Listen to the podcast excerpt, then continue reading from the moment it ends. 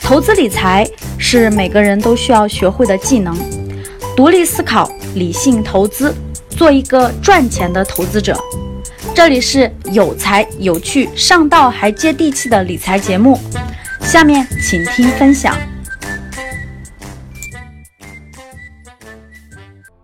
国庆假期，有时间在院里转了转。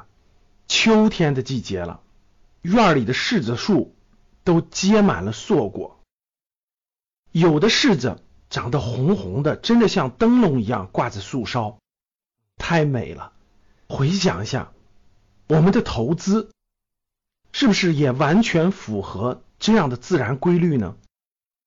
春播秋收，只有春天的播种，才能等待来秋天的硕果累累。我们今天的收获。完全在于春天的播种。如果没有春天播种环节，缺少了夏天的耐心等待，怎么会有秋天的收获呢？如果再加上冬天的收藏，那整个这样一个循环，就是春播、夏天的等待、秋天的收获、冬天的收藏。每一年这样的循环，我们也将。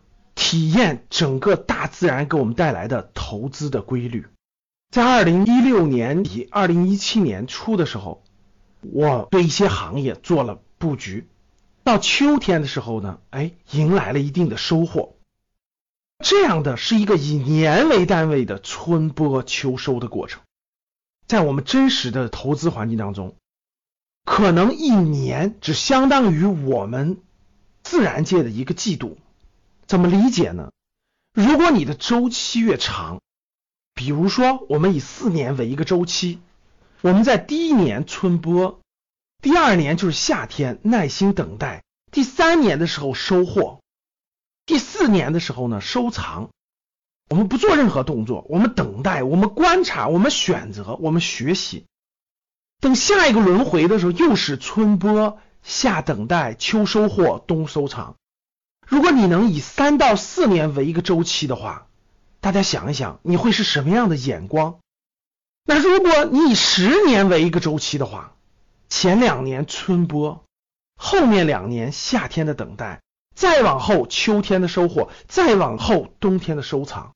如果十年在你眼中是一个春夏秋冬的话，大家想一想，你是什么样的远见？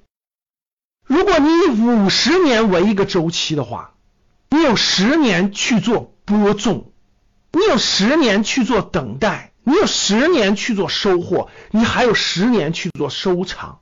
这么一个大的循环，如果在你心中形成的话，你就真正的拥有了大格局。五十年的格局去做投资，去做规划，去做人生的规划，去做你项目的规划，去做你投资的规划，去做你创业的规划。他怎么可能不成功呢？我们一切的规律，大自然尽给我们揭示。而对我们来说，对我们的投资来说，其实最重要的就是对时间的理解。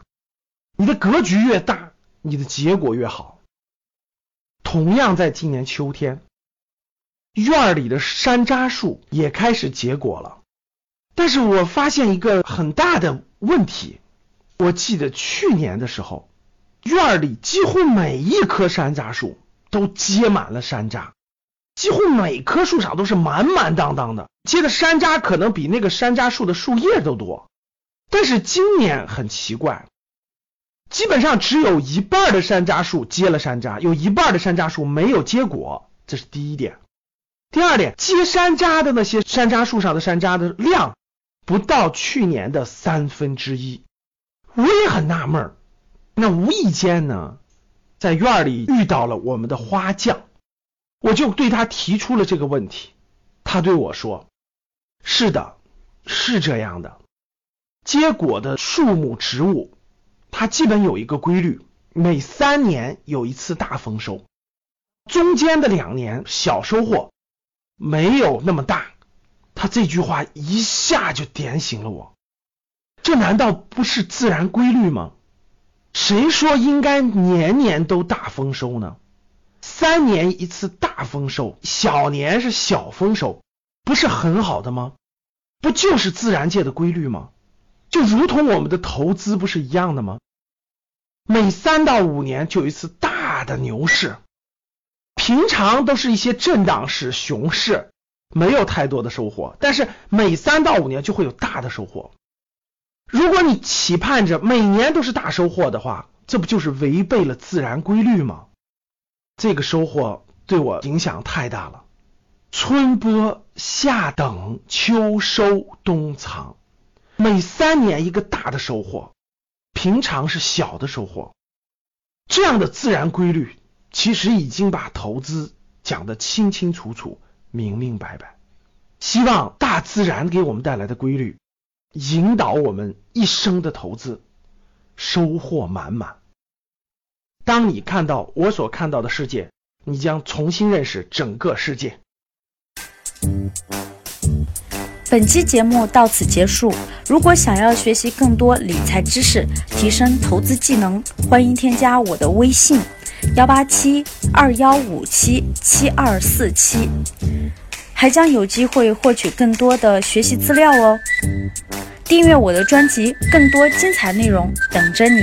下期节目我们不见不散。